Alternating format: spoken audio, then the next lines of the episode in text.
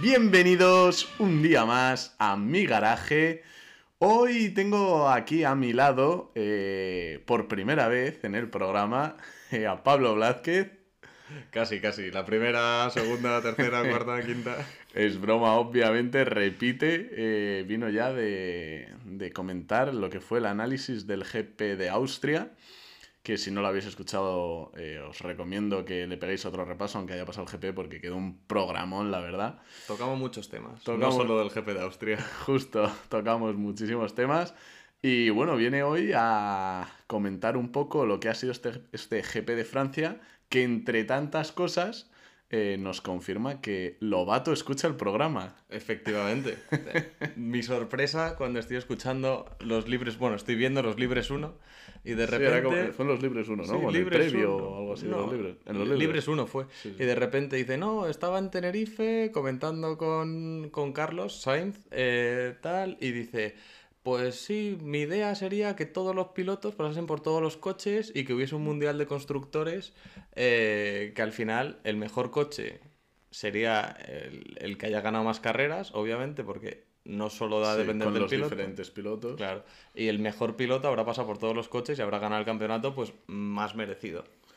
Entonces tendremos eh, campeonato de constructores y campeonato de, de pilotos, aún así. Pero bueno, eso que nos Nos copian. ¿eh? escuchan. Es que- Gasly también. ¿eh? Gasly también. Eh, bueno, un gran premio de Francia que como apunta la gente puede ser que haya sido el último. A mí no me preocupa lo más mínimo porque eh, en contra de lo que a lo mejor otros puedan pensar por la rivalidad que se vio en esta carrera, eh, pues, a mí me sigue pareciendo, me sigue, me pareció una carrera un poco descafeinada. eh, y la que se lleva viendo en los últimos años, pues eh, también. Un Hombre, poco- Yo creo que la emoción en esta carrera la han puesto al final los coches que estaban fuera de posición. Ujú. Estaba un Carlos. Sainz, un Magnussen atrás también. la salida También. de Leclerc, pero, pero bueno, como siempre decimos, un, un circuito que perdona tanto, pues hace que, que la competición no sea tan atractiva. Al fin y al cabo te sales y puedes volver a pista sin problema. Sí, bueno, al final es lo que quieren los equipos. Que no se rompan los coches. Esto lo hablamos en Austria también, sí, sí, sí. A- Es un circuito de pruebas, es verdad, Mm. Pero yo que sé, una moquetita, ¿no? Pon Una algo así moquetita. que, que se dé un sustito, ¿no? No esas líneas que es verdad que cada una degrada un poco más el neumático o la frenada para frenar más al piloto, pero vamos. No sé. Eh, Además, en la única, en la única curva que se pueden salir los pilotos, va, y se sale Leclerc y, y destroza el coche. Bueno, me suena que su Noda el año pasado también hizo algo del estilo. Sí, sí, así. sí, sí. Que dejó un montón de memes de lo de wiwo, wiwo, wiwo, Ah, sí, sí. y el culo del coche moviéndose. Que fue buenísimo, fue buenísimo. Eh, hemos hablado de Leclerc, ahora volvemos, pero hay que comentar el salidón de Alonso y también de Magnussen. Este último acabó en abandono, pero bueno, comentemos el salidón de, de Alonso, que creo que sacó unas cinco posiciones, puede ser. Alonso, ahora mismo no sabría decirte en qué posición salía, pero desde luego que, que se puso delante de Hamilton, creo recordar. Que es que se puso en quinta o cuarta posición exactamente. Bueno, un crack. Es que no tiene otro nombre. Me recuerda al Alonso de eso, de 2012, creo que fue. La, no, 2012 En Barcelona. 2010 en Barcelona, que Oh, salía tercero o cuarto. Luego no ganó, pero qué salido. Pero, y es que Alonso se encuentra en un estado de forma espectacular. Si es que ya lo hemos hablado muchísimas veces, que este año, qué pena que no le acompañe como siempre el coche, ni la suerte, Ni su compañero de equipo. ni su compañero de equipo. Repartiendo a diestro y siniestro en la salida. Pero, pero ojo Hungría, ¿eh? Ojo Ya, ya. A ver este Te año. digo que Alonso siempre... Bueno, ya lo veremos en las Sí, cámaras. que Hamilton salga con neumáticos de lluvia y a ver Que qué parece pasa. que va a llover, además, Otra vez. este Uf, fin de semana. Puede ser muy, muy emocionante. Sí, sí, sí. Pero bueno, eh, primer abandono que nos dejó esta carrera, ni más ni menos que Leclerc. Eh, ¿Tú crees que le dejas imposibilidades de luchar por el título? Yo creo que posibilidades matemáticas tiene. Sí, matemáticas, obviamente, pero. Mm, si gana todas las carreras, a diferencia de 5 puntos, ca- creo que dan 10 carreras, eh, recordaría 50 puntos. Si gana cuántas, si todas las carreras, 10 carreras. Verstappen, imaginamos que queda segundo en todas, porque, a ver, mm, Sí, sí, sí. No... Ima- Si imaginamos una cosa, la otra tiene que pasar al menos. Son 50 puntos de diferencia. Echas cuentas, se saca 63. se quedaría- Llegar no llega. ¿Que hay opciones matemáticas? Sí. En cuanto, pues que un par de abandonos y ya está ahí otra vez. La fiabilidad pero... también de los Red Bull está ahí. Efectivamente, pero de momento parece que están funcionando mejor que los Ferrari, que están dando más fallos, que si el acelerador en Austria, que si el piloto en otra carrera, que si revienta el motor de Carlos Sainz en Austria también. Pero es una pena porque son dos carreras en las que el Ferrari iba volando.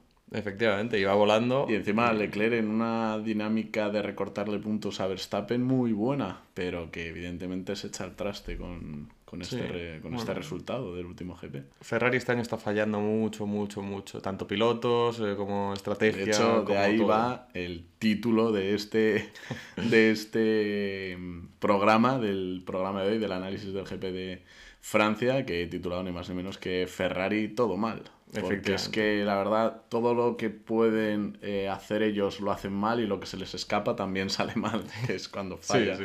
el coche. Eh, así que no sé. No, No, es sé. su año, definitivamente. No, eh, parecía que era su año. Parecía. De hecho, el primer, el primer, pod- el, ah, el primer programa que subí de análisis del- de, los GPs estos que hacemos, eh, lo titulé Soñar es gratis, porque dijimos, joder, por fin ver a Ferrari en la pomada, ver a Carlos Sainz, a un español ahí pues, teniendo posibilidades de luchar por el título con ese primer podio. Y dije, ¿y por qué no? Pero, pero bueno, soñar es gratis, eso es. Soñar es gratis, efectivamente. Ahí se ha quedado en un sueño. Soñar es gratis. ¿Tú crees que fue un error eh, mecánico o de piloto? Yo creo que fue un error de piloto. Entró, intent- estaba intentando recortar a, a Verstappen porque, primero, Le- por el undercut. Si- proteger- si te hacen un del undercut, paras directamente en la siguiente vuelta si te quieres proteger de verdad. No te esperas una vuelta más para protegerte. Es que eso no tiene ningún sentido. Eh, ¿Qué haces ahí con neumáticos? Una vuelta más frescos. No te va a valer de nada. Y el otro piloto va con neumáticos frescos, más rápido, que va a llegar con los neumáticos encima calientes y tú sales con los neumáticos helados. Es que te va a pasar sí o sí. Es, mi opinión era un, primero un fallo de Ferrari y segundo un fallo de Leclerc de pilotaje por intentar dar más de lo que tenía el coche. Eh, nada más salirse, comentó por la radio eh, Leclerc que pues continuaba ese fallo en los pedales eh, y yo ahí me cagué aún más en Ferrari, pero cómo no pueden arreglar una cosa tan básica que no sé si va por muelles, no sé si va por eh, hidráulicos, que es algo basiquísimo en la Fórmula 1, al final es un pedal de un acelerador y que frustra que eso se coma tantos puntos en el Mundial de Pilotos y de Constructores, obviamente. Eh, pero sobre todo para la lucha de, por el campeonato de Leclerc y es una frustración, pero luego parece que en rueda de prensa, no sé si por, ¿cómo decirlo?, por eh, tener algo hablado con el equipo, que no le iba a meter ba- basura ni mierda al equipo, no, pues se medio echó a él la culpa. Realmente no llegó Yo a creo- confirmar que creo fue un que error culpa, suyo. ¿eh? Él dijo, eh, le preguntaron dijo, no, de hecho he subido un vídeo al, Mm. al garaje de gon.podcast, la cuenta oficial del programa en Instagram, donde podéis verlo, como comenta que no sé, dice, no sé si ha sido un error mío o un error eh, del pedal o bueno, mecánico, lo que sé es que no podemos cometer estos fallos y luego es verdad que se vuelve a echar la culpa a él mismo, Sí. diciendo que fue un error suyo, entonces un poco lioso, no lo tiene muy claro, no sé si lo que no tiene claro es si echarle la culpa a Ferrari o no, Yo lo que tengo claro es que en esa curva, pero vamos, eso Por tiene que ver con la acelerar. telemetría. por acelerar, en principio no se debería ir de atrás. Parece que Ese tipo de que se te vaya es que has A mí, frenado. a mí me, me- me cuadra mucho el tema de que se le haya podido quedar el acelerador un poco pillado, pues eso, al 20%, se estuviera escapando, eh, se estuviera saliendo y la única forma para reconducir el coche, para decelerar, eh, sin poder soltar el, el acelerador, como le, era lo que le pasaba, era frenando un poco y eso puede ser lo que haya provocado que se fuera de culo. Igual la única curva en la que es la única en la que te vas contra el muro. Sí. Se vio en la radio esa pedazo de radio, los gritos que pegó. mm, y luego. vi- eh, Los gritos de un piloto frustrado que está Ujú, fallando mucho este año.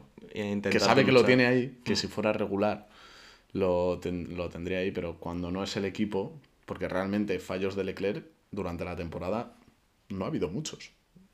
Eh, tenemos eh, Imola eh, y... uf, no me acuerdo ahora de más, pero ya te digo yo que alguno más ha tenido que haber. Mm, yo te digo que dos o, o- o tres, como muchísimo. Mm. Pero, pero eso sí, luego en el resto de carreras falla, falla el coche, pues apaga y vámonos. Efectivamente. Ferrari este año, por una cosa o por otra, no parece que lo vaya a conseguir. Bueno, este fue el primer abandono que nos dejó la carrera. El siguiente fue Sunoda, que pese a una buena clasificación, un octavo, pues Ocon se lo llevó puesto en la salida y luego arrastró, pues creo que fueron problemas en el coche y acabaron, acabó abandonando. En general, Alfa Tauri hizo un, un fin de semana desastroso. Pero como la temporada esta. Sí. Esta temporada no parece que estén funcionando. Lo que comentamos el fin de semana anterior. eh, igual por el límite presupuestario o algo de este estilo, Red Bull, yo supongo, eh, esto son suposiciones, que quede claro. Igual no tiene tantos recursos de Red Bull directamente y no está consiguiendo que el coche se desarrolle tan rápido. Encima, una temporada nueva con coches nuevos, Eso es tecnología nueva. a que pues, pues posiblemente no tengan los pilotos más talentosos. Bueno, más que por Gasly- Gasly, porque a mí Gasly mm, me gustaba mucho. Hizo una temporada pasada buenísima y la verdad que me sorprendió que no fuera a, a Red Bull. Eh, eso puede ser otro condicionante. Al final, pues tener un, un piloto desmotivado, renovación de Pérez, seguramente ya tiene su cabeza puesta en la temporada siguiente, en a saber qué escudería. Sí. Vete tú a saber. Y luego un piloto Sunoda que no termina de funcionar tampoco en la Fórmula 1. Bueno, parecía que últimamente había cogido ritmo. Este, esta temporada Sí. parece que va un poco por delante de Gasly. Eh, si mantiene esta dinámica, Pero más a lo mejor por demérito de Gasly, también te es lo que quiero decir un poco. Puede ser, pero al final, con la única persona que te puedes medir en la Fórmula 1 Es con tu compañero, de equipo. Y tu compañero de equipo que lleva un año nada más en Fórmula 1, este es su segundo, está quedando por delante de ti. No sé si es por demérito de Gasly o por porque Sunoda ha aprendido o se está adaptando mejor a un coche nuevo que Gasly estaba más acostumbrado a la versión anterior, digamos. Ujú. Un poco como lo que pasó en el inicio de la temporada con Ferrari, Leclerc y Sainz. Sainz que venía a quedar por delante de Leclerc, pero le costó mucho, mucho arrancar. Cuidadito este año. Hablaremos de Sainz, no te adelantes. Ay, ay, ay. Eh, bueno, continuando un poco con los abandonos, eh, Magnussen, en general, mala estrategia de Haas con Magnussen, que fue el primero en parar en la vuelta 9 y luego volvió a parar durante el safety car, algo incomprensible, como dos, bueno, unas muy pocas vueltas después. Eso le metió al final de la tabla, eh, acabó batallando con, con Latifi, mala combinación. Eh, es verdad que esta vez no fue culpa de Latifi, por lo menos, eh, bajo Sí, mi punto sí, de sí. vista. Se metió Magnussen por donde no cabía, le tocó y acabó con el coche dañado y lo tuvo que retirar también. Es que cuando estás desesperado, pues ya metes el coche donde sea. Sí, sí, sí, obvio. Al final pasa lo que pasa. Obvio, obvio. Eh, Latifi eh, también tuvo que abandonar, como dije. Equipaba el nuevo paquete de mejoras de Williams, que de Mm. Se poco notó. sirvió. Se notó. Clasificó último, lo que pasa es que salió decimoctavo por, por las sanciones a Sainz y, y Magnussen. Pero, pero sí, sí, eh, de poco sirvió meterle a él las mejoras, porque no pudieron testearlas mucho, la verdad. Igual este año que se centren ya en Albon, que parece que es un piloto un poquito más... Regular y fuerte, Sí. más fuerte por lo menos. Al final está en Red Bull, lleva menos tiempo que, que Latifi en Fórmula 1, sorprendentemente. Eh, ¿Quién dices? Albon. lleva menos tiempo que Latifi y aún así parece un piloto más fiable, más regular, que te da un feedback más razonable. Y está un equipo grande al fin y al cabo, sabe cómo funcionan las cosas. Yo tiraría más por intentar Hombre, el coche con sí, él. todos sabemos por qué está. O sea, ese no es la polémica, ese no es el debate. Eh, Igual pagó en las mejoras, se dijo para mi coche. Sí, sí, sí, sí. Eh, en fin, a ver si se le da la oportunidad a otro, algún talento eh, joven, joven para la escudería. Sí, aunque bueno, para quedar últimos tampoco... Bueno, mira a Russell. Ya. Le, hasta- bueno, un muy, muy buen piloto, pues puede por lo menos demostrar cositas. Mm. Sí, sí. Eh, eh, eh, eh, bueno, desastre también, pues eso. Latifi con Williams, Gasly con, con Alfa Tauri. Y, pero no menos desastre que el de Ferrari. No solo por el abandono de Leclerc que hemos comentado hace un momento, sino por el resto, todo, todas las cosas que, que pasaron después de la carrera. Malas paradas, eh, de, de Sainz, obviamente, Sí. con ese... mm, Leclerc paró el coche el solo. Sí, lo paró, lo paró él solito. Eh, aún así, mala estrategia también para Sainz. El jefe de estrategia de Ferrari, Iñaki Rueda, ha dado, mm, bueno, se ha excusado en, eh, por ese- esas paradas que, que realizó en- un poco en ese riesgo de pinchazo que existía, con un neumático que está pensado para como mucho 25 vueltas, que mm, dudaban de, que, de que el Steam durara unas 35 vueltas más y ya tenían un piloto abandonado, pero bueno, a mí me parece que fueron muy conservadores. Porque, joder, lo peor que te podía pasar es que quedaras como al final quedaste si no parabas. Un quinto o un tal, que al final. Pero estaban Russell y Pérez en una pelea que de ahí podía salir cualquier cosa. Pelea en la que perdieron también mucho tiempo que le hubiera dado para coger aire a Sainz si hubiera continuado en vez de haber parado y haber tirado para adelante. Sí. Y, joder, era un podio. ¿eh? En eso estoy de acuerdo, en que ya tienes la temporada, o yo opino que tienes la temporada más o menos perdida. No pierdes nada por arriesgarte y conseguir un podio. Pero de todas formas también es verdad que a Ferrari la estrategia le vino dada este fin de semana, con Sainz al menos.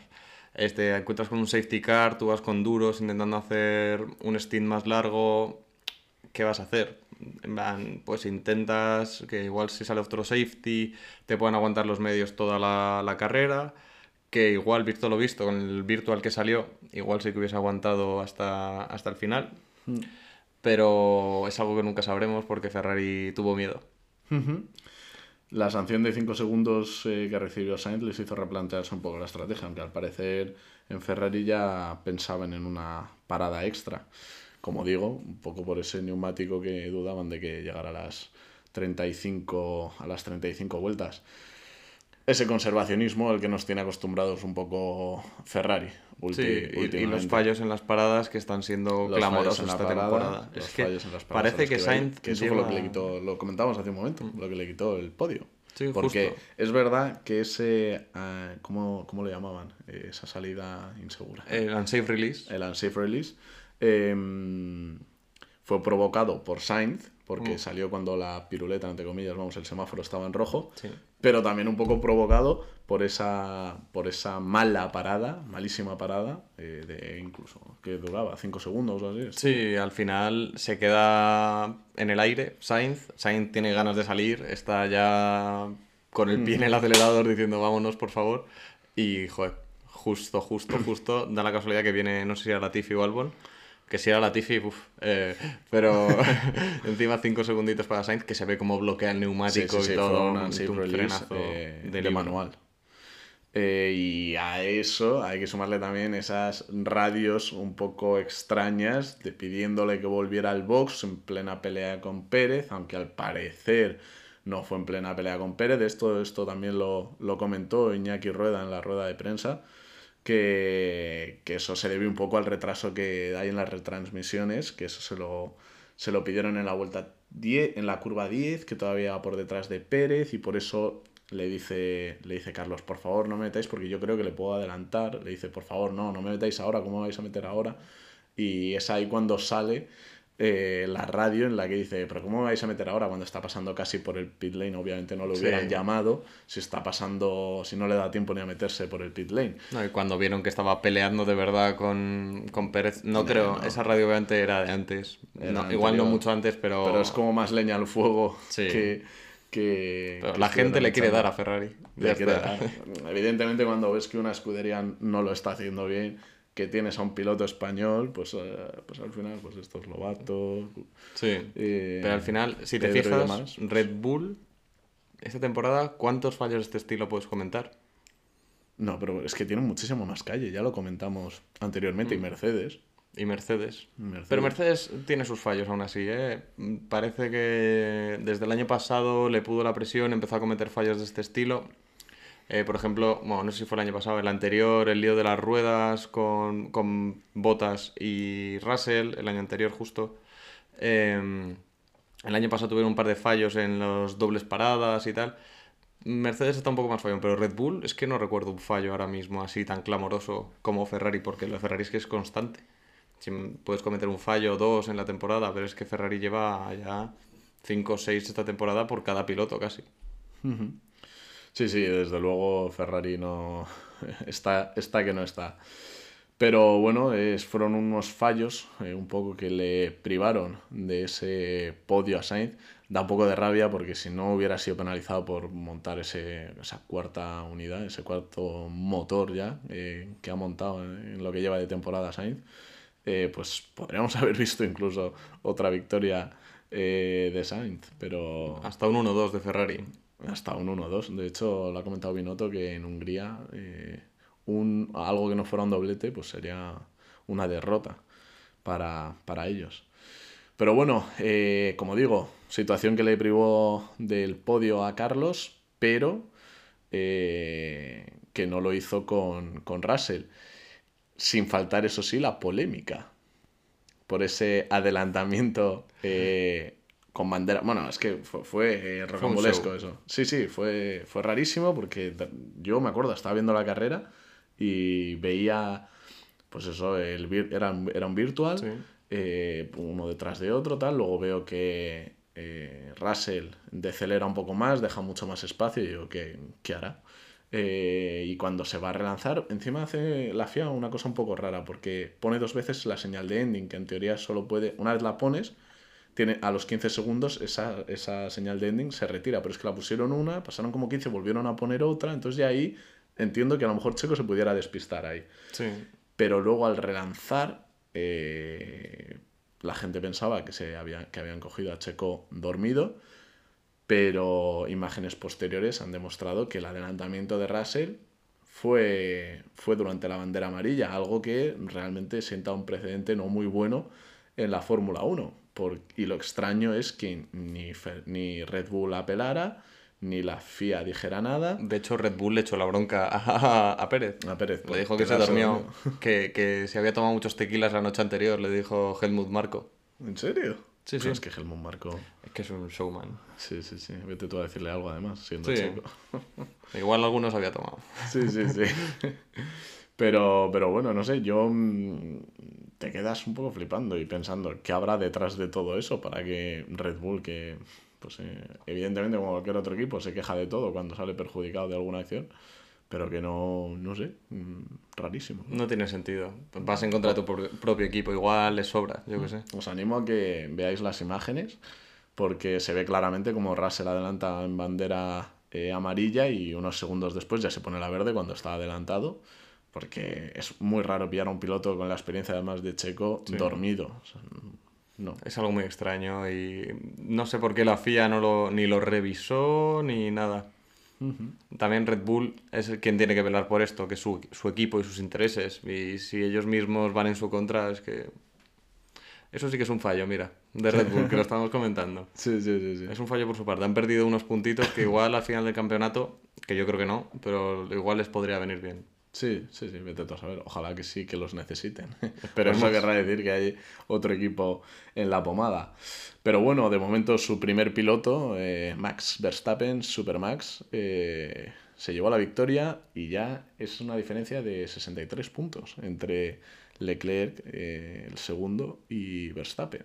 Sí, la verdad que Max Verstappen está haciendo lo que tiene que hacer. La temporada de un campeón del mundo. Está siempre ahí. Si no queda primero, queda segundo. Cuando falla el primero, él va a estar ahí aunque tenga menos ritmo. Y aunque tenga menos ritmo, lo va a pelear. Porque hay ya una lo vimos en, Gran Bretaña. Sí, eh, va, va, a pelearlo siempre. En Gran Bretaña, hasta con el coche tocado, siguió peleando y siguió luchando. hay una pelea al final con Mick Schumacher, increíble. Por la séptima plaza. Sí, al final lo va a pelear siempre. Y tiene una actitud de campeón del mundo cuando Leclerc pues parece que no, no lo está, no lo está consiguiendo. Preguntando, también preguntó eh, qué tal por el estado de Leclerc, obviamente, después del accidente muy, una muy buena deportividad actitud de un campeón del mundo. Sí, sí, desde luego.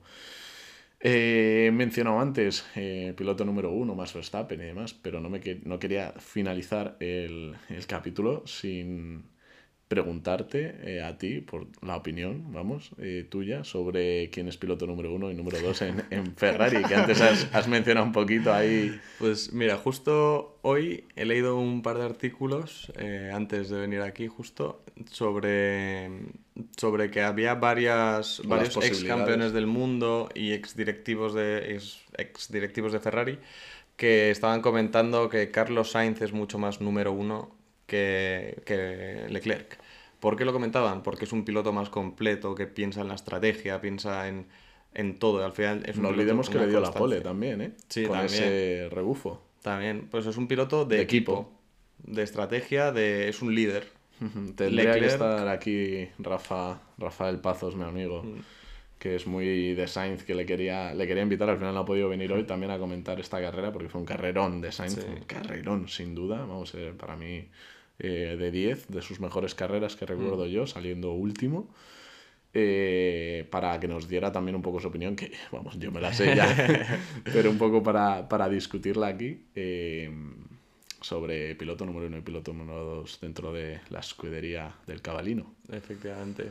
Yo creo que mm, debería ser número uno de la escudería. A ver, al final eso lo van a decir los números, Pero- aunque con una estrategia siempre a favor de, del piloto monegasco, pues es complicado. Leclerc es más números. rápido, ya está. Eso está claro. Sí, al final yo siempre digo, Sainz puede hacerlo muy bien, puede haber quedado la temporada pasada adelante, pero carrera, 10 vueltas, pregúntale a Ferrari quién quieres que sea su piloto mm, para, que, para que gane esa carrera y van a elegir, en mi opinión, a Leclerc. Es un piloto más de, pues eso, Sí, pues si lo quieres carrera. una temporada entera, ¿a quién Eh, eliges? exacto, sí, sí, sí. Pues El problema es ese, es que las carreras ni duran 10 vueltas ni, y es una temporada entera. Ahí, Pero- tienes, ahí tienes tu respuesta. Sí. Te has contestado Sí, tú solo. Me he contestado, me he contestado. Bueno, y llegados a este punto del programa, como siempre, eh, no queda otra que calificar un poco lo que ha sido el fin de semana de este GP de Francia con este, con, pues, con el sobresaliente, notable, aprobado y suspenso que nos dejan los protagonistas de este fin de semana, como digo. Si quieres empezar tú, Pablo, Venga, y le doy, comentas. le doy un poquillo. Eh, de sobresaliente, pues creo que está bastante claro. Eh, una carrera de Carlos Sainz increíble, saliendo último, remontando. Podía haber luchado por el, por el podio a pesar de, de su equipo, con los fallos en la parada y la estrategia al final de hacer otra parada extra.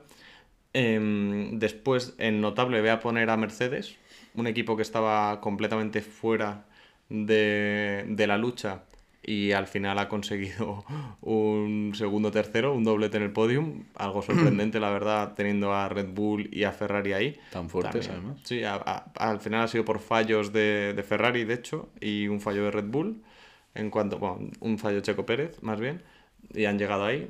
Eh, luego el aprobado se lo voy a dar a Verstappen. Me gustaría darle más nota, pero al final es un piloto que siempre Que está, está ahí, eh, cumple con lo que tiene que hacer para ser campeón del mundo y está funcionando perfectamente. Y el suspenso creo que está bastante claro, se lo lleva Ferrari con mala estrategia, mala gestión eh, de las paradas. Es que lo ha hecho todo mal este fin de semana. Sí, sí, desde luego estoy muy de acuerdo y hemos coincidido en un montón de cosas. Yo he puesto sobresaliente Sainz. Eh, podría haber puesto también a Mercedes, pero es que, como he comentado, me parece de las mejores carreras que, que le he visto a Sainz en, en su carrera. Eh, por lo tanto, notable se lo lleva Mercedes, aunque se lo podría haber dado también eh, especialmente a Hamilton, que ha estado fuertísimo, no solo este fin de semana, sino ya lleva un par de GPs así, pero bueno, eh, colectivamente han conseguido un, un resultado magnífico, vamos, estupendo para la escudería. Aprobado, se lo doy a Alonso, porque de verdad que es que me parece que está ahí, está ahí el tío. Ojo, ahora te preguntaré qué, qué opinas del GP de Hungría que viene. Pero es un piloto que es- está ahí, es que es buenísimo. Esa salida que hizo es, es que tiene una calidad y cómo lee las carreras. Esa, esa radio con su equipo que le avisaba que venía Norris por detrás dijo, sí, sí, no se preocupe, si lo que, si lo que quiero es que se acerque, que se va a comer el neumático. Es que lee las carreras, obviamente, eso se lo da la, la experiencia también, pero... Pero bueno, que es un fuera de serie. Y el suspenso, por supuesto, pues se lo lleva a Ferrari. Mm, No, no voy a decir, no voy a no suspender a Ferrari después del título que he puesto para, para el programa. Pero sí, sí, obviamente eh, se lo merece, mala estrategia, lo hacen todo mal, parece que no quieren ganar este campeonato, de hecho lo están consiguiendo. y nada, esa sería un poco mi calificación, nuestra calificación que hacemos Pablo y yo de este GP de Francia y con la que finalizamos un poco lo que ha sido el análisis del, del GP, ¿no? Sí. ¿Qué esperas para Hungría? Espero. Espero una lucha Dime un Leclerc, top tres, venga, Un top va. 3. Pues mira, este, el de este fin de semana lo fallé la semana pasada, eh, que lo comentamos, que había dicho que era Leclerc, Verstappen, Sainz, Sainz. Eh, pensaba que Sainz, bueno, Sainz igual hubiese conseguido el tercero y igual lo, lo hubiese sacado si no hubiese fallado Leclerc y Podría Ferrari haber en pasado general. si no hubiera sido por Leclerc. Hubiese sido posible. Pero para este fin de semana voy a poner uno un poquito diferente que va a ser Leclerc, Sainz, Verstappen. Leclerc, Sainz, Verstappen. Confío en el doblete de Ferrari. Vale, vale. Le voy a hacer caso a Binotto. Yo eh, un poco también mm, animado porque Ferrari, o sea, Red Bull tiene que fallar también en algún momento y le toca, vamos, y tengo que sacar a un Red Bull para meter eh, al piloto que os voy a decir ahora, pero bueno, voy a decir un eh, Leclerc, eh, Sainz y ese tercero cajetín del podio, tercer cajetín del podio, se lo doy a Alonso. le meto en las quinielas porque si fallan los Red Bull, el que está ahí no va a ser otro que, que Alonso. Encima parece que va a llover, bueno, bueno. Sí, que venga Valtteri Bottas como el año pasado, se los lleva todos, los lleva todos por delante. Sí, sí, sí, desde luego. Yo eh, me quedo con esa eh, porra muy arriesgada, pero bueno, hemos venido a jugar. Me A ver parece, si me parece Alpine- bien. Alpine está fuerte al fin y al cabo. Ya se han vuelto a desmarcar un poco de McLaren y creo que puede hacer grandes cositas. Esperemos que sea Alonso. Ese podium, si me pones a Sainz primero, ya sería. Bueno, Increíble. Vamos a poner un Sainz, Leclerc y Alonso también. Venga, yo la cambio. Yo Sainz Leclerc, pero pongo a Verstappen tercero. Pues mira, yo voy a poner un Sainz, Leclerc, Alonso. bueno, bueno, nos emocionamos. Bueno, imagínate dejarlo. Lobato ese día, ¿eh? bueno, bueno, bueno. Se vuelve loco. Se vuelve loco. Bueno, ahora nos estará escuchando Lobato, Sí, así que... un saludo. Un saludo. Que nada, eh, hasta aquí el análisis de este GP que he hecho con Pablo Blázquez. Muchísimas gracias, Pablo, otra vez por, por venir al programa y pues dejar eh, este análisis, estos comentarios que siempre haces de las carreras tan buenos. A ti por invitarme. Nada, hombre. Y muchísimas gracias a todos los que estáis ahí también escuchándonos. Os animo, como siempre, a que valoréis el podcast si os ha gustado y que nos sigáis en redes sociales, como he mencionado, el garaje de gon.podcast, eh, cuenta oficial de Instagram, donde subo mucho contenido, entrevistas y pues les podéis poner cara aquí a la gente que viene a hablar como, como Pablo. Así que nada, eh, nos vemos en el próximo episodio, que entiendo que será el GP de Hungría, no lo sé. y un saludo a todos y que paséis una, un estupendo día.